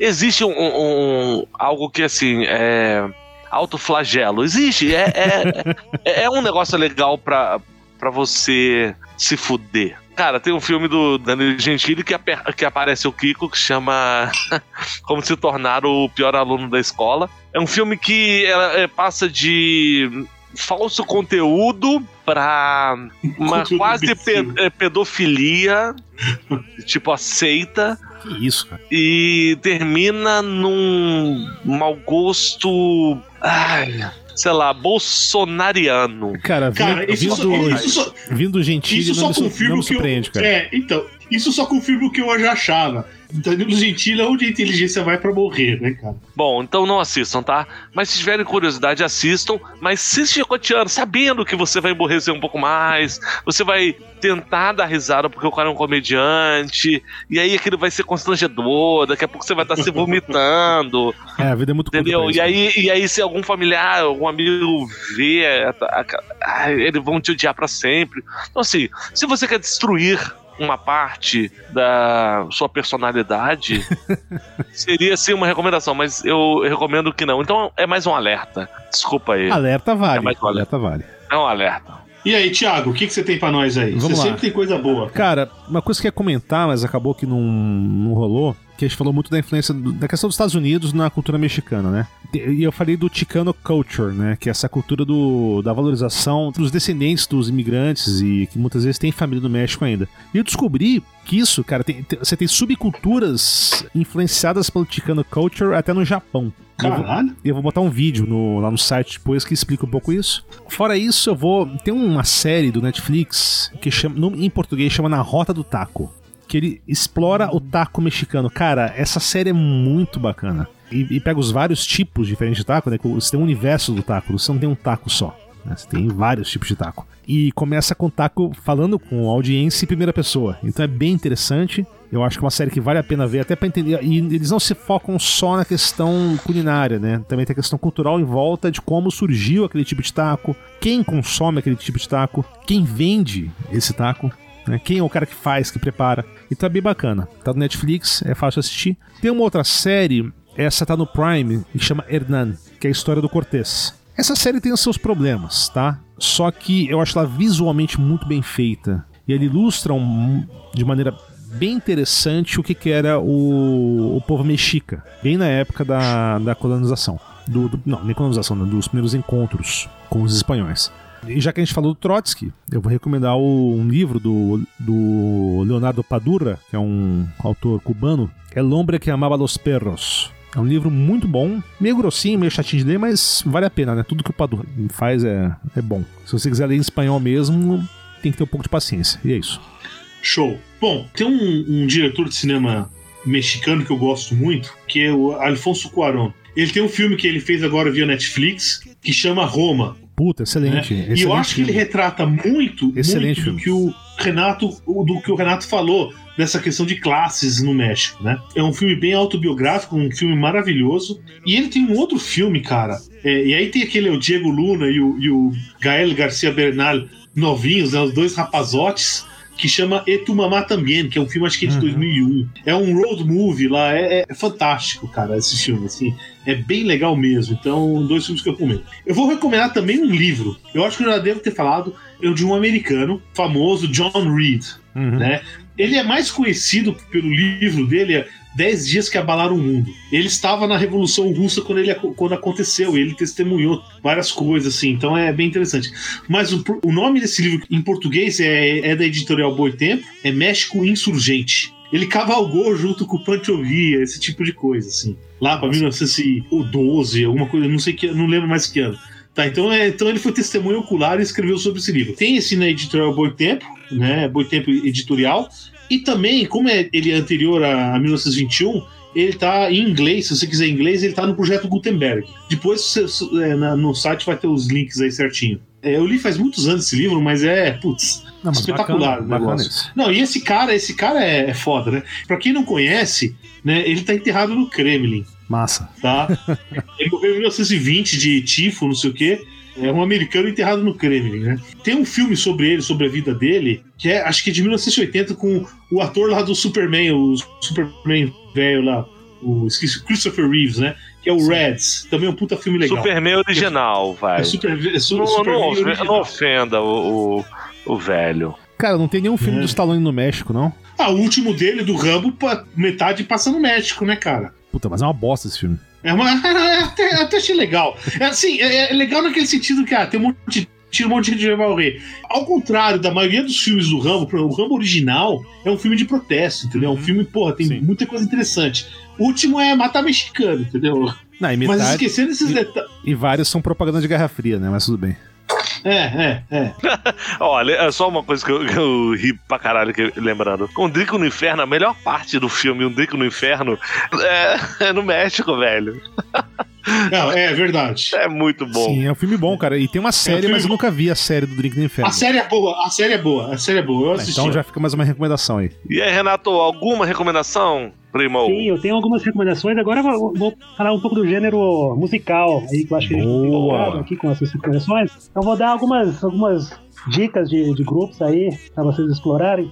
Primeiro é Molotov, né? Que Porra, uma grande. referência já um pouco conhecida por muito. Né? Mas é ótima. Vale a pena escutar de novo, Molotov. El Gran Silêncio. É um grupaço assim, com ritmos assim, um pouco sublime, mas um pouco punk, do norte do, do país, que sensacional. Também queria comentar esse, essa dupla Rodrigo e Gabriela, que fazem música acústica de guitarra. Mas é uma coisa assim fenomenal e que vale a pena, vale, vale a pena escutar. Então uma lista um pouco extensa, mas para não, não ocupar muito vocês, eu vou só mencionar o último aí, o Celso Pinha. Rapaz, aí ninguém escutou esse cara, Celso Pinha, mas ele toca acordeão. Ele é um acordeão meio revolucionário, música de protesta, que apesar de ser acordeão, é muito, muito assim, bacana de escutar. E também queria comentar duas, dois filmes que vale a pena ver. Um filme que eu achei sensacional aqui no México, que eu acho que não teve muita repercussão, chama Rudo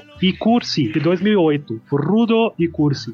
Que é sobre dois caras que entram no ofício do, de, de futebol, mas são, eles provêm de diferentes classes. Um é mais um pouco rancheiro, né, assim, cowboy. Uhum. E tem uma. E a história é com o Garcia Bernal. E o Diego Luna. E o Diego Luna, exatamente. Mas é fenomenal o filme e vale a pena. E o outro é El Infierno, de 2010. Fala um pouco do México, eu acho que o título tem muito a ver com como se caracteriza ou vive a cidade mexicana e vai, vai tocar muitos assuntos que a gente tocou aqui nesse, nesse episódio aqui no Mundo. Vocês vão ver que vai falar muita, de muita coisa.